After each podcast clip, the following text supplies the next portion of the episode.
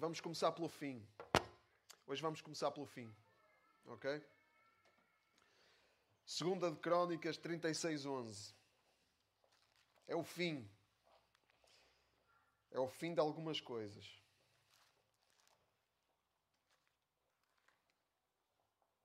Segunda de Crónicas 36:11. É o fim de Jerusalém, é o fim de Jerusalém tal, tal como tal como era uh, naquele tempo. Sedecias tinha 21 anos quando subiu ao trono e reinou 11 anos em Jerusalém. O seu comportamento desagradou ao Senhor seu Deus. Não se humilhou diante do profeta Jeremias quando lhe foi falar da parte do Senhor. Revoltou-se contra Nabucodonosor, a quem tinha jurado fidelidade em nome de Deus, e teimosamente recusou converter-se ao Senhor, Deus de Israel. Também os chefes dos sacerdotes e o povo aumentaram cada vez mais as suas transgressões, seguindo as mesmas práticas das nações pagãs e profanando o templo que o Senhor tinha consagrado em Jerusalém. O Senhor, Deus dos seus antepassados, enviou-lhes constantemente as advertências pelos seus profetas, porque tinha amor ao seu povo e ao seu santuário.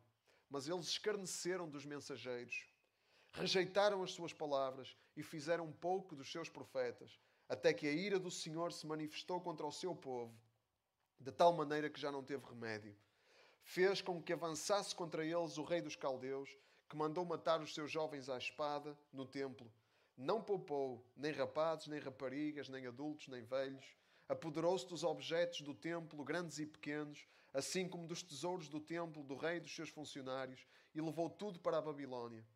Incendiaram o templo e destruíram as muralhas de Jerusalém.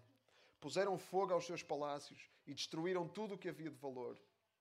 Nabucodonosor levou para o cativeiro os que tinham escapado à espada, onde se tornaram escravos dele e dos seus descendentes até a época do, do Império Persa. Desta forma se cumpriu aquilo que o Senhor tinha anunciado pelo profeta Jeremias.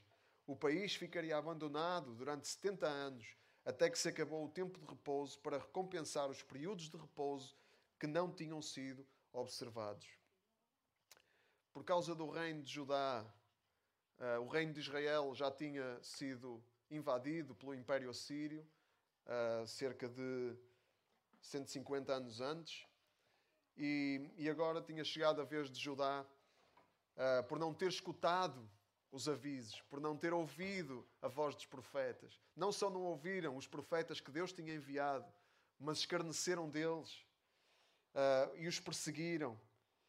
E, Deus, Ele, ele enviou-lhes constantemente advertências, mas eles não quiseram ouvir. Então o país ficaria cativo durante 70 anos. É? O profeta Jeremias já tinha anunciado isto, está em Jeremias 25, versículo 11. Uh, 70 anos, porque nós vemos aqui 70 anos que correspondia ao tempo de repouso, os períodos de repouso que não tinham sido observados. Que é, de onde é que isto vem? Uh, em Levítico, Deus tinha ordenado que por cada sete anos de cultivo de terra, um ano tinha de ser de repouso. Ao sétimo ano, a terra devia descansar. Mas nenhum, nenhum destes períodos foi observado no tempo dos reis de Israel. Em 490 anos, eles não observaram esse período. Esse período era importante porque era o período em que o povo dizia: Nós confiamos no nosso Deus. Nós não precisamos de estar sempre a correr como baratas tontas, a confiar no nosso próprio esforço. Nós temos um Deus que cuida de nós e este ano é para nós uh, é para nós pormos essa convicção em prática. Eles nunca fizeram isso e por causa disso, 70 anos, um ano por cada sete anos que não tinha, que não tinha sido observado em 490 anos. 70 vezes 7, 490. Então, foi, foi, foi esse período que o povo uh, devia ficar cativo na Babilónia. O rei Nabucodonosor veio, uh, varreu Jerusalém, destruiu o templo, apoderou-se dos objetos do templo, incendiaram o templo, destruíram as muralhas, deitaram tudo por terra, levou para o cativeiro uma série de israelitas, uh, uma série de cidadãos uh, que ficaram escravos durante 70 anos na Babilónia. É o chamado exílio na Babilónia, ou o cativeiro na Babilónia. Uh, mas ao mesmo tempo que Deus uh, ordenou o cativeiro, uh, Deus não deixou, não abandonou o seu povo. Ele sempre houve a promessa, e esta promessa foi repetida nos profetas todos que nós temos visto. A promessa de que Deus não esqueceria o seu povo, que Deus não abandonaria o seu povo. E mais, de que Ele ainda os ia fazer voltar para Jerusalém, ainda ia restaurar o reino de Israel. E, e isso começou a acontecer quando a Babilónia foi suplantada pelo Império Persa. Né? O Império Persa uh, destruiu, uh, conquistou uh, os, todos os territórios que eram da Babilónia e conquistou a Babilónia. e os reis da Pérsia foram usados por Deus para, para isto, para libertar o povo de Israel do cativeiro e os fazer regressar à, à sua terra. E se continuarmos a ler aqui em 2 de Crónicas, onde ficamos, do, do versículo 22, diz exatamente isso. No primeiro ano do reinado de Ciro, rei da Pérsia, o Senhor fez com, fez com que se cumprisse a profecia do Senhor, pronunciada pela boca de Jeremias, e assim levou Ciro a promulgar em todo o seu império, de viva voz e por escrito, o seguinte édito: Assim fala Ciro, rei da Pérsia: O Senhor Deus do céu deu-me todos os reinos da terra e encarregou-me de lhe construir um templo em Jerusalém, no país de Judá. Todos vocês que pertencem a esse povo são convidados a irem para lá e que o Senhor, vosso Deus, vos ajude. Não é? Quão fantástico é isto, com um rei pagão, um rei que à partida não, não conhecia Deus, uh, mas, mas um rei que que, que, tinha a convicção de que tinha sido encarregado por esse Deus de construir um templo em Jerusalém e de libertar o povo de Israel da escravidão e do cativeiro e os convidar a regressar. E aí não só isso, ele Deus ainda os deixou levar todos os materiais que eram necessários para a reconstrução. Como Deus se move, como Deus se move, né? usando quem quer, onde quer e quando quer para fazer a sua vontade. Deus prometeu e este rei um rei à partida pagão, nós não conhecemos o coração dele, nem sabemos muito, mas, mas um rei que foi sensível à voz de Deus. E que, e que percebia que ele era o Deus, uh, o Deus do céu, né? o Senhor Deus do céu. Uh, nem, nem ele, ele foi encarregado por Deus de fazer isso. E essa reconstrução começou pelo templo. Porquê é que começou pelo templo? Porque era era o, era o mais central. Né? O templo era onde Deus devia ser adorado naquela altura. Era, era o centro geográfico da adoração a Deus. E por isso o templo devia ser a primeira coisa a ser reconstruída. Um, e o sacerdote Josué, dois homens que foram encarregados da reconstrução, o sacerdote Josué e o governador Zorobabel. É? se alguém tiver a pensar em ter filhos e quiser um nome, está aqui um bom Zorobabel. É? Uh, voltaram, para, voltaram da Babilónia para Jerusalém, começaram a reconstrução, mas havia lá povos uh, que, entretanto, tinham, uh, que tinham estabelecido ali, que ficaram invejosos, que não queriam que o povo de Israel voltasse e reconstruísse, que, que não queriam que Jerusalém voltasse a ter a glória que tinha. Então foram fazer queixa ao rei da Pérsia, enviaram uma carta a fazer queixa ao rei da Pérsia, a dizer que os israelitas iam, o que eles queriam era revoltarem-se contra o império. E que no passado já tinham feito isso. E o rei da Pérsia foi ver aos registros e de facto viu que tinha havido revoltas. Então ordenou que eles parassem. E a reconstrução parou. E parou. À primeira, houve uma, uma dificuldade, uma contrariedade. Eles pararam. Claro, foi a ordem do rei. Mas o tempo passou e eles continuaram parados. E foi preciso Deus enviar profetas, mais uma vez, para, uh, para os empurrar, porque a reconstrução tinha de acontecer. E esses profetas foram Ageu e também Zacarias, o profeta Zacarias. Nós vamos falar hoje de Ageu uh, e, e, vamos, vamos falar em duas partes. Na próxima vez que eu partilhar, vamos falar da, da segunda parte de, do profeta Ageu porque não temos tempo hoje para ver tudo. Mas a mensagem foi esta: o profeta Ageu foi enviado por Deus para dizer isto ao povo: toca a trabalhar, siga, toca a trabalhar. Não é para ficar, não é para ficar aí Uh, sossegadinho, não é para ficarem sossegadinhos aí no vosso conforto, agora que conseguiram voltar à vossa terra, agora que, que estão bem no vosso, no, no vosso, uh, no vosso lugar de conforto. Não, toca a trabalhar. Foi um encorajamento para eles não desistirem do propósito de Deus para a vida deles. Para eles não desistirem daquilo que Deus os tinha mandado fazer. E, e, esta é a mensagem. Então, é, não desistir não é, não é a pregação ou, ou, ou, a, ou as mensagens da nossa cultura hoje. Não desistas dos teus sonhos, não desistas do que tu queres. Se queres uma coisa, vai atrás. Não é essa mensagem que, que Ageu trazia da parte de Deus. Não é essa mensagem da Bíblia. Vai atrás do que tu queres, não desistas dos teus, dos teus sonhos. Não, a mensagem de Ageu era outra. A mensagem de Ageu era esta. Vai atrás e não desistas do propósito de Deus para a tua vida, do chamado de Deus para a tua vida. E, e é verdade, eh, eh, quando, quando nós nos centramos não, não naquilo que nós sonhamos, não naquilo que nós desejamos, não nas nossas ambições, quando nós nos centramos no propósito de Deus e queremos, em primeiro lugar, fazer a Sua vontade e cumprir o seu chamado para a nossa vida, aí sonhos são realizados. É verdade. Desejos são cumpridos. Coisas incríveis acontecem. Muitas vezes. Mas é quando nós nos centramos mas, mas, mas não, vamos, não vamos tirar o que é central e colocar o que é central num lugar secundário e pegar no que é secundário e colocar isso no lugar central. Não vamos trocar a ordem das coisas. Não são os nossos desejos e sonhos que devem mover a nossa vida, que nos devem mover, que nos devem. Uh, não, não, é, não é nisso que devemos centrar os nossos esforços.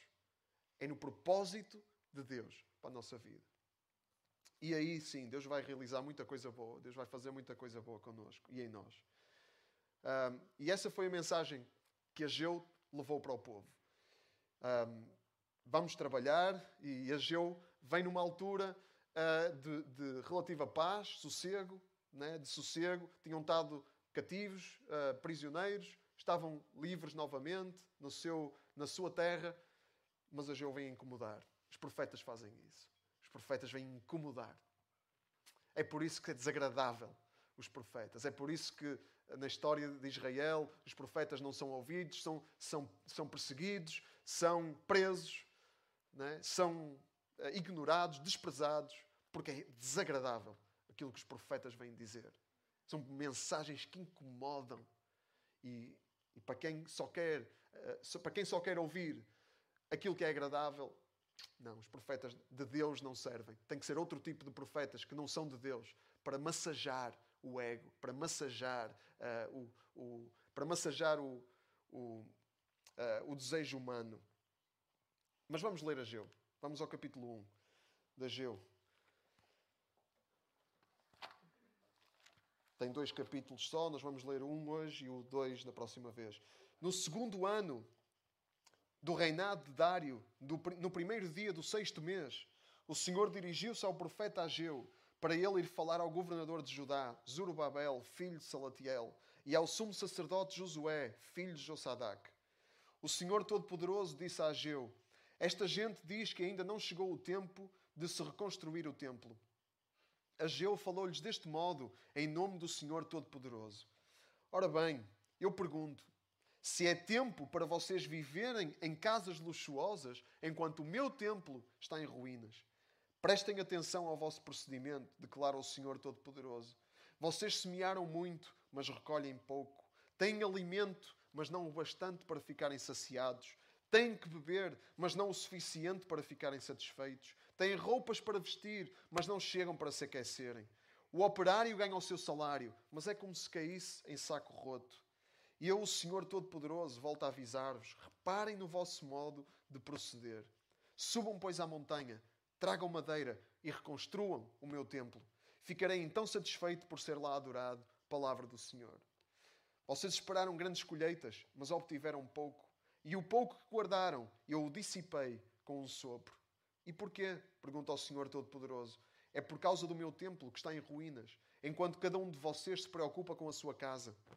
É por isso que dos céus não caiu chuva, nem as terras produziram. Provoquei a seca na terra e nas montanhas, nos campos de trigo, nas vinhas e nos olivais, e em tudo o que a terra devia produzir, em todo o povo e nos animais. E assim ficaram comprometidos os vossos animais e todo o vosso trabalho. O povo uh, de Israel tinha tido assim um pico de adrenalina, né? o entusiasmo inicial, né? quando a coisa começa, né? quando, quando começamos, né? temos toda a motivação, todo o ânimo, estamos motivados, vamos lá, vamos lá começar. O pior é que depois vêm as contrariedades. E aí, muitas vezes, é muito humano o entusiasmo baixar, a adrenalina baixa, né? vêm as dificuldades, vêm os imprevistos, vêm as contrariedades e não estou para me chatear, dizemos nós. Não estou para me chatear com isto.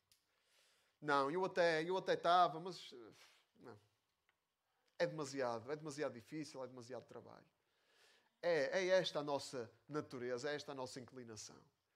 Né? Temos, temos toda a pica do mundo quando a coisa começa, toda a adrenalina do mundo, todo o entusiasmo do mundo. Mas depois, quando é preciso uh, uma palavra muito bíblica, perseverar. Perseverar diante das dificuldades. Não desistir perante as dificuldades. Não nos deixarmos abater perante os imprevistos. Aí é que já não é. Aí é que já, aí é que é, é, é, é a nossa natureza, é isso que quer. É? é isso que quer, é desistir. É confortável desistir quando as contrariedades vêm. É confortável virarmos para dentro, pensarmos só em nós. Ficamos centrados em nós próprios quando as coisas não correm bem. E dizemos: oh, Eu vou é tratar da minha vida. Não estou para me chatear com isto. Vou tratar da minha vida. Vou pensar em mim e nos meus, porque não estou, não estou para isto. Deus, Deus não, não fez aquilo que eu esperava que Ele fizesse. Deus era para, Deus era para, para, para, para, para abrir caminho no meio do deserto, abrir o mar vermelho e tirar as dificuldades todas da minha vida. Ele não fez isso. Então, esquece.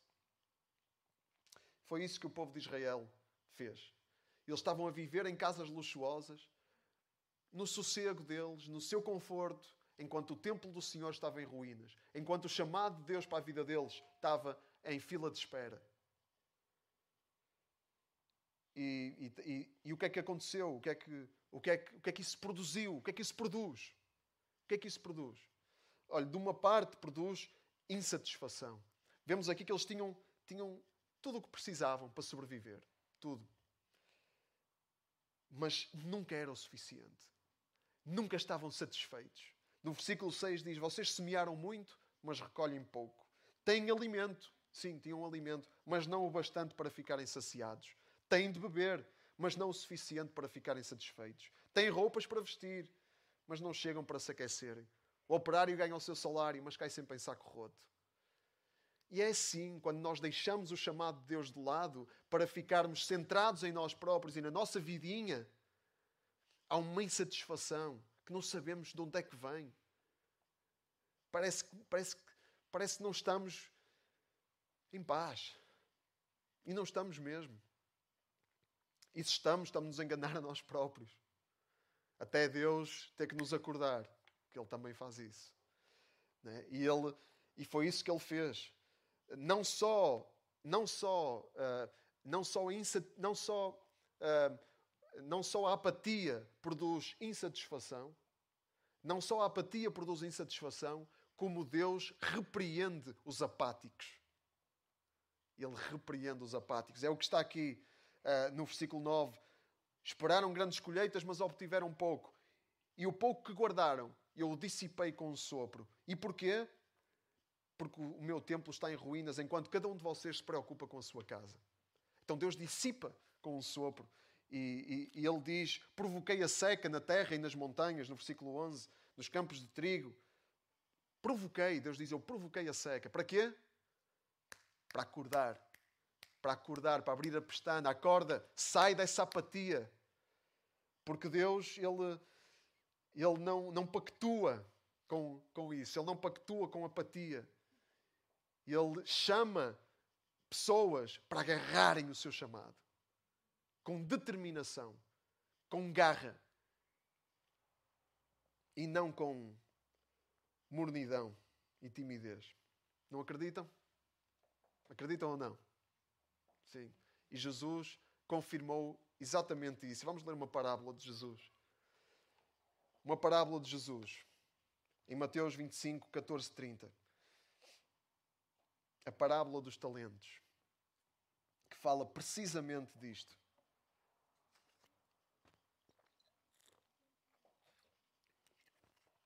O reino dos céus, continuou Jesus, é também como um homem que foi fazer uma viagem.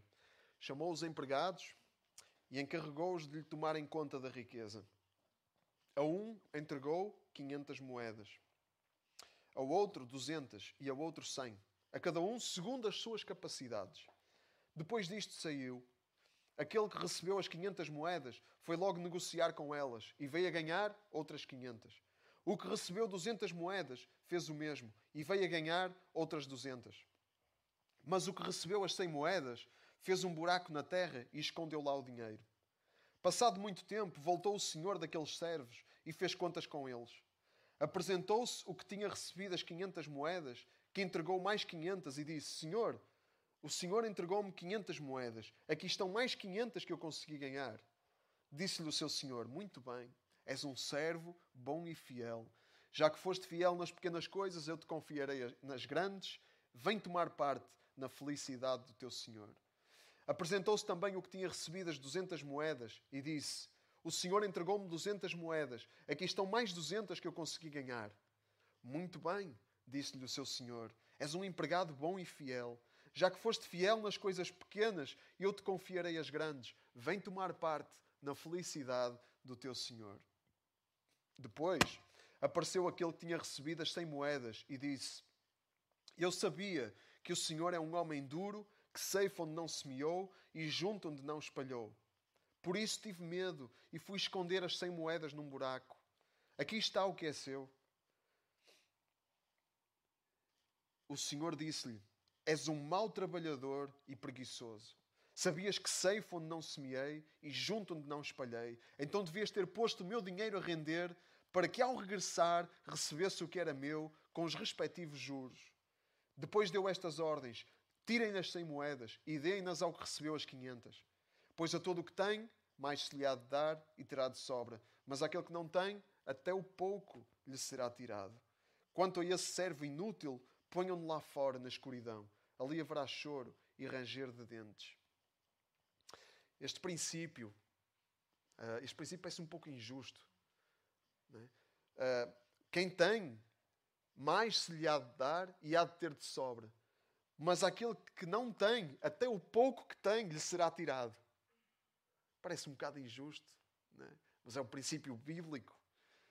Uh, quem, quem é morno, quem é tímido, quem se dá ao comodismo, além de viver insatisfeito, é, recebe de Deus esta repreensão: és um servo inútil. És um servo inútil. Não estamos a falar aqui de pessoas, quando, quando falamos de tímido, de ser tímido, não estamos a falar de pessoas introvertidas. Nem toda a gente. Esta é uma questão de personalidade. Não é, não é aquela timidez de introversão, de pessoa que não é tão comunicativa, não, não é de falar muito. Não, não é isso que estamos a dizer. Tímido uh, vem de uma palavra latim que significa tímidos, que, signi que significa que não se atreve, que tem medo de fazer algo, que se encolhe, que faz como este servo, que tem medo e então enterra aquilo que o Senhor lhe tinha dado e que ele devia ter investido. E esses, para esses, há escuridão, pranto e ranger de dentes, choro e ranger de dentes. Um, e, e, Deus, ele diz em, Jesus diz em Apocalipse à igreja de Laodiceia: Ele os mornos, Ele vomita-os da sua boca. Não há flores aqui, não há aqui flores. É? Os mornos são vomitados da boca do Senhor. Os tímidos, dizem Apocalipse 21:8, não herdam o reino dos céus. Não entram no reino dos céus. Quem tem medo e se encolhe, quem é um servo inútil, não entra no reino dos céus. Porque, porque isso, isso diz, uh, isso diz da fé de cada um. A fé sempre resulta em coisas práticas. A fé não é vir à igreja todos os domingos, embora isso faça parte da vida de fé e obrigatoriamente. Mas não, é, não se resume a isso. A fé, se não é posta em prática, está morta. E quando não há prática, fé, não há fé. Não é? E, e essa é a questão aqui. Por isso é que isto é uma questão de salvação, porque quem tem fé sempre manifesta isso investindo Sempre não, não, a fé não se manifesta nunca em mornidão. em apatia, em timidez. Claro que há períodos difíceis, toda a gente tem os seus períodos, mas qual é a nossa, qual é a nossa, uh, qual é a nossa, a, a nossa postura constante ao longo da vida? Qual é a nossa postura ao longo da vida? É disso que estamos a falar. E na vida é assim, em tudo na vida é assim. Se nós não agarramos aquilo que, que temos, se nós não, não, não cuidamos daquilo que temos, nós não investimos naquilo que temos, nós perdemos. Aquilo que, aquilo que temos é-nos tirado para dar a outros que tenham. O quê? Que tenham o quê? Que tenham uh, uma vida em que investem, que tenham, que tenham, que tenham determinação, que tenham garra, que, se, que tenham, que tenham uh, paixão. Se eu não invisto no meu trabalho, se eu sou irresponsável no meu trabalho, o que é que acontece ao meu trabalho? Ou sou despedido, ou então, se tiver um patrão muito misericordioso, vou andar ali, não, não vou sair da cepa torta, ninguém me vai promover, isso de certeza absoluta. É? Porque a irresponsabilidade não é premiada em lado nenhum, a não ser, enfim. Eu ia dizer uma coisa, mas não vou dizer. Não, não vou dizer isto. Podia ofender algumas pessoas. Uh, mas, mas continuando. É verdade, há sítios onde a irresponsabilidade é premiada, mas regra geral, o fruto da irresponsabilidade qual é? Pode ser a médio prazo, pode ser a longo prazo, mas o fruto vem. Não é? e, não, e não há evolução. Fica-se nas trevas exteriores, onde há choro e ranger de dentes. Se eu não invisto na minha família, se eu não invisto, uh, se eu não invisto nos meus filhos, se eu não invisto na minha esposa, o que é que acontece? minha família vai se deteriorar. Vai se deteriorar. E eu ou perco, e, e eu ou perco, ou então tenho uma vida familiar pobre, miserável, de insatisfação, de permanente insatisfação. Onde, onde nunca estamos bem, nunca estamos saciados. É preciso investimento. Se eu não invisto na minha igreja, se eu, deixo, se eu acho que outros é que o devem fazer, ou deixo sempre o investimento para outros enquanto eu fico no meu conforto, o que é que vai acontecer à minha família na fé? A minha família na fé vai sofrer com a minha ausência. E eu estou a dizer a minha, não é por eu ser pastor, é qualquer pessoa. Porque qualquer membro do corpo é importante no corpo. E quando o membro está desligado ou se está a desligar do corpo, o corpo sofre com a ausência desse membro. A falta de investimento na igreja produz miséria, produz choro e ranger de dentes. E quem não investe fica de fora, fica no, na escuridão, insatisfeito. Claro que é muito mais confortável enterrar as moedas. É muito mais confortável, mas é o caminho da miséria. É o caminho da miséria. E sobre, sobre serviço na igreja, uh, Deus chama-nos para servir em todas as áreas da nossa vida, obviamente. Em todas. É? A ideia não é sermos muito ativos na igreja e depois em casa uh, não fazermos nada. Ou, enfim, não é essa a ideia. Ou no trabalho sermos uns irresponsáveis. Não é essa a ideia. É para servir em todas as áreas da vida. Mas na igreja é onde nós começamos. Por isso é que Paulo escreve: enquanto é tempo, façamos o bem a todos especialmente aos que pertencem à nossa família na fé. Porque quando nós não começamos na nossa família, quando nós não investimos na nossa família, não vamos investir fora. Ou que autoridade é que nós vamos ter para investir nos de fora? Se investimos nos de fora e deixamos a nossa família de qualquer maneira, o que é que nós somos? O que é que isso faz de nós? Somos uns hipócritas. É? Paulo diz: quem não cuida da sua família é pior do que, do que, um, do que um descrente. Então, quem não serve na igreja, também não serve nem lado nenhum. Regra geral. Regra geral. Quem não tem o espírito de serviço, com pouco, né? O, cada, cada servo teve as suas. foi, de, o Senhor deu a cada servo segundo as suas possibilidades. Vemos aqui. Um recebeu 500, tinha muito para investir. Outro recebeu 200, tinha menos para investir. Outro recebeu 100, tinha ainda menos para investir. Mas o que era pedido deles era que investissem o que tinham, não o que não tinham. E cada um tem algo para dar. à sua família na fé. Então, o que é que nós estamos a dar à nossa família na fé? Estamos a investir aquilo que Deus nos deu? Para cuidarmos daquilo que Deus também nos deu para cuidar?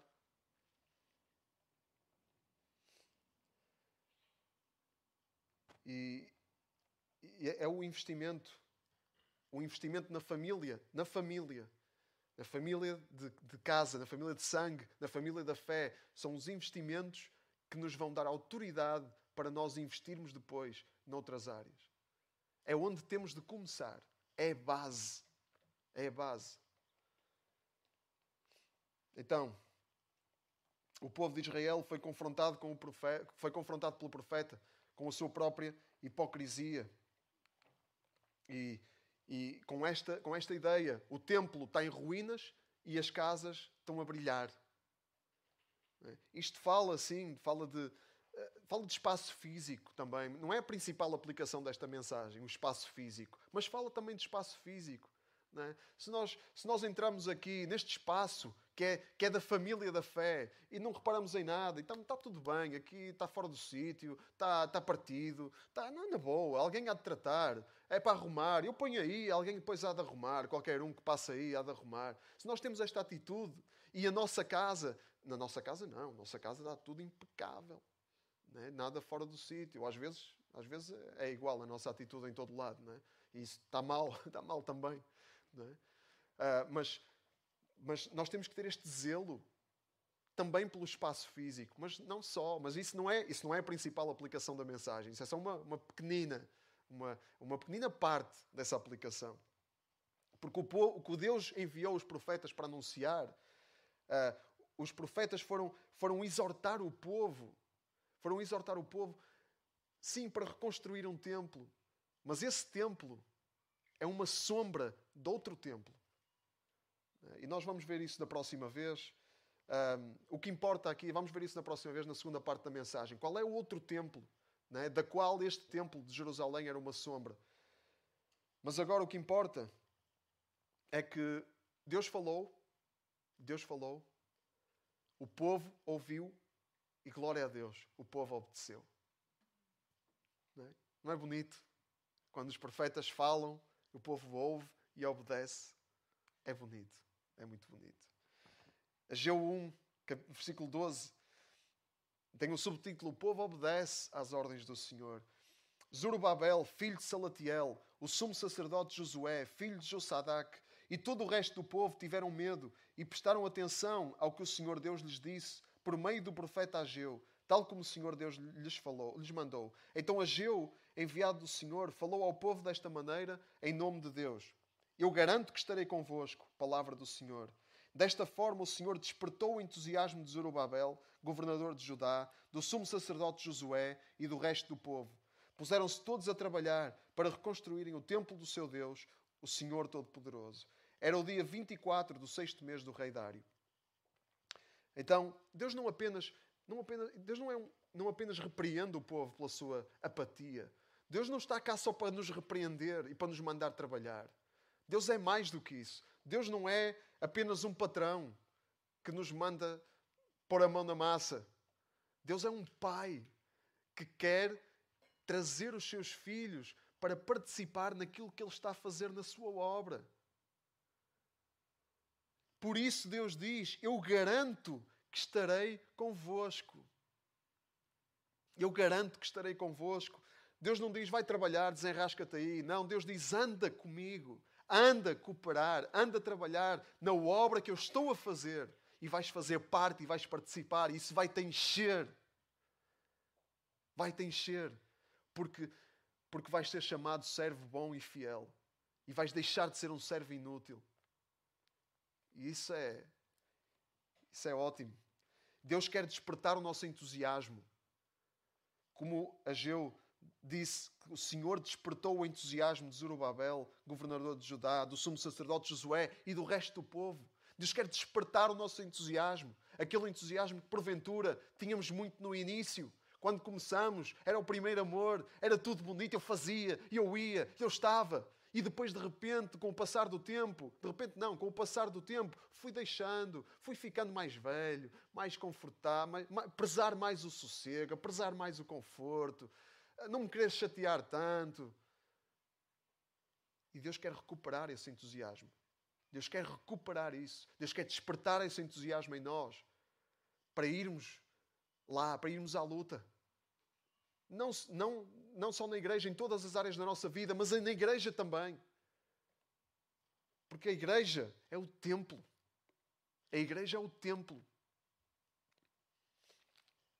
Paulo escreveu: Nós somos o templo do Espírito Santo. A igreja é o templo do Senhor. Então nós temos que investir no templo. O templo do Senhor que reflete o templo mais glorioso de todos, que é o Senhor Jesus. Que é onde habita toda a plenitude da glória de Deus. E nós partilhamos disso como igreja. Então, diz aqui que puseram-se todos a trabalhar para reconstruírem o templo do seu Deus. E Deus quer nos chamar para trabalhar para reconstruir templos que são pessoas que precisam de nós. Deus quer chamar-nos para trabalhar, para seguir Jesus. Seguir Jesus, sermos discípulos que seguem o Mestre, têm o Mestre a habitar em si, porque somos templo do Espírito Santo, e que seguem o Mestre, porque o Mestre habita em si, eles vivem como o Mestre. Como é que o Mestre viveu? Digam-me uma área da vida de Jesus que Jesus tivesse dito: Não, esta área, esta área é só para mim. Isto aqui é só para mim. Digam-me uma área da vida de Jesus que ele tivesse dito: Ok, aqui ninguém mexe. Não, aqui isto não partilho. Eu partilho algumas coisas, isto não. Eh, na minha casa, não. Ninguém entra. Não gosto de receber visitas. No meu carro, não. O meu carro, não vou estar a dar boleias, sujar o meu carro. Com... Não, não, isto aqui não. O meu dinheiro, não. O meu dinheiro, o meu dinheiro é para as minhas necessidades. Quem quiser que se desenrasque. Jesus fez isso com alguma área da vida dele? O que é que Jesus investiu? Qual foi o investimento de Jesus? Ele investiu tudo. Tudo. Até à cruz. Ele não desistiu à primeira contrariedade. Ele não desistiu diante da dor. Ele foi até ao fim. O entusiasmo de Jesus não amornou. O entusiasmo de Jesus não, não, não balançou. Jesus foi até ao fim. Apesar da dor, apesar do sofrimento. Ele não se deteve se nós somos discípulos dele, é sim, é esse caminho que temos que seguir. Pegar na cruz e ir. E, e, e, cumprir o chamado de Deus para a nossa vida. É isso que Deus quer de nós. Despertar o entusiasmo, pôr-nos a trabalhar. Vamos embora. Trabalhar na sua obra. Construir o seu templo, que é a igreja que são as pessoas. E nós precisamos de pôr as mãos na massa, de investir tudo aquilo que Deus nos deu e não enterrar aquilo que Ele nos deu. Amém? Amém. Palavra do Senhor, palavra profética para a igreja, quando estamos quase a fazer 20 anos de existência. Amém? Precisamos ouvir a palavra do Senhor e não deixar o entusiasmo uh, uh, amornar não nos deixarmos amornar, não nos deixarmos desfalecer, não nos deixarmos abater. Vamos ficar de pé nesta manhã. E vamos orar neste sentido. Para que a palavra do Senhor dê fruto na nossa vida. Senhor, ouvimos a tua palavra. Queremos fazer como o povo de Israel, obedecer. Obedecer à palavra profética que tu trazes à nossa vida, Senhor. Deus, obrigado porque tu, nos, tu não és apenas um patrão distante, uh, que nos repreende quando nós não fazemos o que devíamos, mas és um pai, um pai que nos disciplina, sim, mas um pai que deseja muito ter os seus filhos com ele, a participar naquilo que ele está a fazer. Deus, e obrigado porque temos esse grande privilégio, essa enorme, essa possibilidade incrível de estarmos a participar contigo nas maravilhas que tu estás a fazer, de participarmos na reconstrução do teu templo, que é a igreja. Deus, que nos dês graça e que renoves em nós o entusiasmo. Aqueles que estão mornos, aqueles que estão mais desligados, aqueles que perderam o entusiasmo inicial. Oramos para que tu possas incomodar, para que o teu Espírito Santo possa trazer palavra, possa trazer, eh, possa trazer incômodo, possa, possa trazer exortação. Pai, para que haja mudança, para que haja transformação e para que haja também satisfação e alegria. Senhor, que nós só temos quando obedecemos ao teu chamado, quando cumprimos o teu propósito, quando caminhamos no teu caminho, Senhor, no caminho que tu preparaste para nós. E oramos por uma igreja assim, que seja esse exemplo, que tenha essa autoridade para poder também, com legitimidade, servir aqueles que estão fora. Pai, em nome de Jesus, investir naqueles que estão fora, para a honra e glória do teu nome, Pai. Amém. Amém. Amém. Vamos refletir sobre a palavra de Deus, deixar a palavra de Deus mudar a nossa vida. Amém? É isso que a palavra de Deus tem que fazer, ela tem que mudar a nossa vida. Amém? Senão, não, não está a funcionar.